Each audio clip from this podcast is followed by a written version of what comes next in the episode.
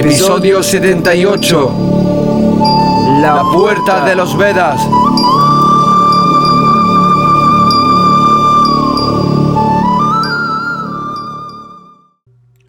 Aribol, bienvenidos. Episodio 78 de La Puerta de los Vedas. Continuamos con la magnánima saga de capítulos del Sri Bhagavatam. Conocimiento, sabiduría. Y como vengo recalcando en los últimos podcasts, deseo que saquéis la mejor versión que hay dentro de ti. Os mando un abrazo de luz, amor, paz y armonía. Nos vemos en el siguiente episodio.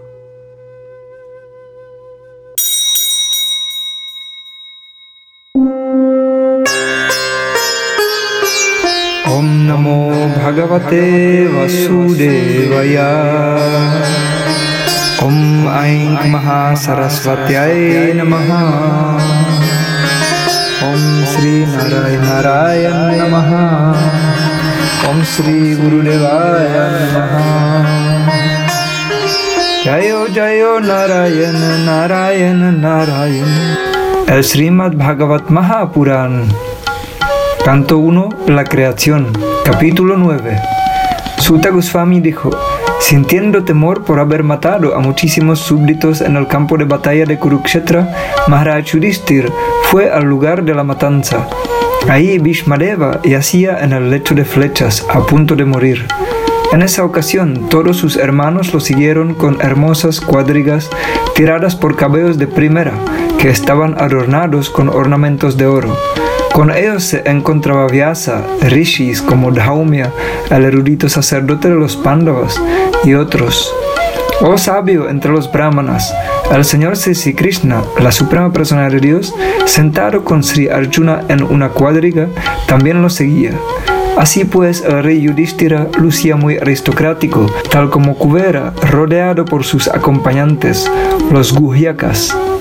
Viéndolo a él, Bhishma, yacer en el suelo como un semidios caído del cielo, el rey Pandava Yudhishthira, junto con sus hermanos menores y el señor Sri Sri Krishna, se postró ante él. Solo para ver al principal de los descendientes del rey Bharata, Bhishma, estaban ahí reunidas todas las grandes almas del universo, es decir, los rishis entre los semidioses, brahmanas y reyes situados todos bajo la influencia de la moralidad de la bondad. Todos los sabios estaban presentes, tales como Parvata Muni, Narada Muni, Dhaumya, Vyasa, la encarnación de Dios para las escrituras, Brihadasva, Bharadvaja, Parashurama y sus discípulos, Vashishta, Indra Pramada, Trita, Grita Samada, Asita, Kakshivan, Gautama, Atri, Kausika y Sudarshan y muchos otros llegaron allí, tales como Shukadev Goswami y otras almas purificadas, Kashyapa, Angirasa y otros, acompañados todos por sus respectivos discípulos. Bhishmadeva, quien era el mejor de los ocho vasus, recibió y les dio la bienvenida a todos los grandes y poderosos rishis que estaban ahí reunidos, ya que él conocía perfectamente todos los principios religiosos conforme al tiempo y al lugar. El Señor Sri Sri Krishna está situado en el corazón de todos, mas aún así manifiesta su forma trascendental mediante su potencia interna. Este mismo Señor estaba sentado ante Bhishmareva y como Bhishmareva sabía de sus glorias, lo adoró debidamente. Los hijos de Maharaj Pandu se hallaban sentados cerca en silencio, abatidos por el afecto que le tenían a su moribundo abuelo. Viendo esto, Bhishmadeva los congratuló emocionalmente. En sus ojos había lágrimas de éxtasis, pues estaba abrumado por el amor y el afecto. Bhishmadeva dijo, Oh, qué terribles sufrimientos e injusticias han sufrido ustedes, buenas almas, por ser los hijos de la religión personificada. Ustedes no merecían seguir con vida en medio de esas tribulaciones, pero fueron protegidos por los brahmanas, Dios y la religión. En lo que concierne a mi nuera Kunti, al morir el gran general Pandu, ella se convirtió en una viuda con muchos hijos y por consiguiente sufrió mucho. Y cuando ustedes ya eran adultos, también sufrió mucho debido a vuestras acciones. En mi opinión, todo eso se debe al ineludible factor tiempo, bajo cuyo control se conduce todo el mundo en cada planeta, tal como a las nubes las lleva el viento. Oh, cuán hermosa es la influencia del ineludible factor tiempo. Es irrevocable, pues de lo contrario, ¿cómo podrían haber reveses en presencia del rey Yudhishthira, el hijo del semidios que controla la religión, el Dharma? Bhima, el gran luchador de la masa, el gran arquero Sri Arjuna, con su poderosa arma Gandiva y por encima de todos, el Señor, el benqueriente directo de los Pándavas?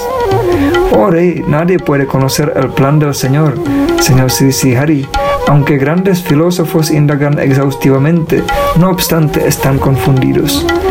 Oh el mejor de los descendientes de Bharata, Yudhishthira, yo sostengo por lo tanto que todo eso es parte del plan del Señor. Acepta el inconcebible plan del Señor y síguelo. Ahora tú has sido nombrado cabeza de la administración y mi Señor debes ahora cuidar de aquellos súbditos que han quedado desvalidos. Este Sri Sri Krishna no es otro que la inconcebible y original suprema personalidad entre todas. Él es el primer Narayan, el disfrutador supremo, mas él se desenvuelve entre los descendientes del Vrishni como uno de nosotros y nos confunde con su energía que él mismo ha creado, la Maya. Oh Rey, el Señor Sri Shiva, Sri Narada, quien es el sabio entre los semidioses, y Kapila, la encarnación de Dios, conocen todas las glorias de Él de un modo muy confidencial y a través del contacto directo. Oh Rey, esa personalidad a quien solo por ignorancia consideraste tu primo materno, tu muy querido amigo, bien queriente, consejero, mensajero, benefactor, etc., es la misma suprema personalidad de Dios, el Señor Sri Sri Krishna. Por el hecho de ser la absoluta personalidad de Dios, Él está presente en el corazón de todos. Él es igualmente bueno con todos y está libre del ego falso de la diferenciación. Por consiguiente, todo lo que Él hace está libre de la embriaguez material. Él es equilibrado.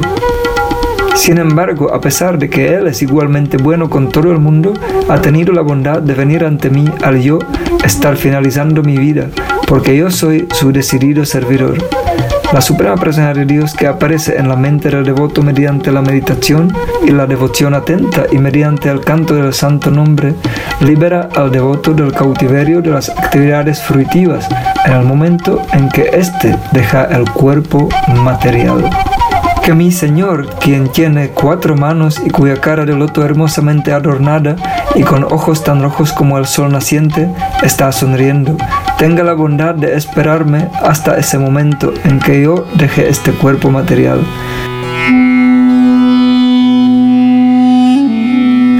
Sri Sutta Goswami dijo, Maharaj Yudhishthir, después de oír a Bhishmareva hablar en este tono atraente, le hizo preguntas en presencia de todos los grandes rishis acerca de los principios esenciales de diversos deberes del Dharma. Ante la pregunta de Maharaj Yudhishthir, Bhishmareva definió primero todas las clasificaciones de castas y órdenes de vida en función de las cualidades del individuo. Luego, de un modo sistemático y con dos divisiones, describió la neutralización mediante el desapego y la interacción mediante el apego. Él explicó entonces por divisiones los actos de caridad, las actividades pragmáticas de un rey y las actividades en aras de la salvación.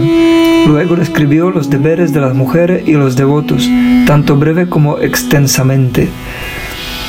Luego describió los deberes propios de las ocupaciones de las diferentes órdenes y condiciones de vida, citando ejemplos de la historia, pues él mismo estaba muy familiarizado con la verdad.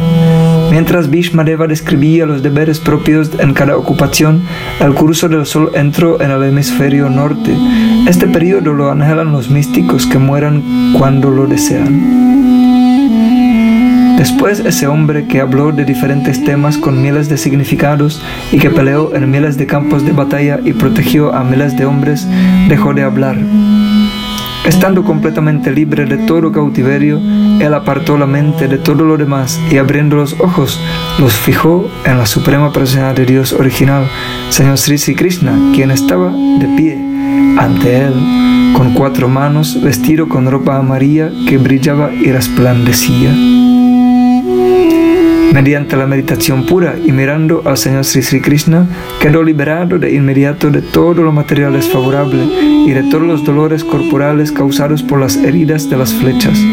Así pues, todas las actividades externas de sus sentidos cesaron al instante y de un modo trascendental le oró al controlador de todos los seres vivientes mientras abandonaba el cuerpo material. Bhishmareva dijo, permítaseme ahora emplear en el todopoderoso Señor Sri Sri Krishna mis capacidades de pensar, sentir y desear, que durante tanto tiempo se dedicaron a diferentes temas y deberes de ocupaciones.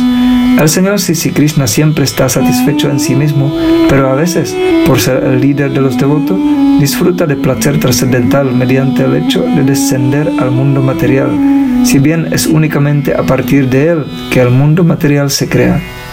El Señor Sri Krishna es el amigo íntimo de Sri Arjuna. Él ha aparecido en esta tierra en su cuerpo trascendental cuyo color semeja al azul del árbol Tamala su cuerpo atrae a todo el mundo en los tres sistemas planetarios, el superior, el medio y el inferior. Su reluciente atuendo amarillo y su cara de loto cubierta con pinturas de pasta de sándalo sean el objeto de mi atracción y que nos desee obtener resultados fruitivos.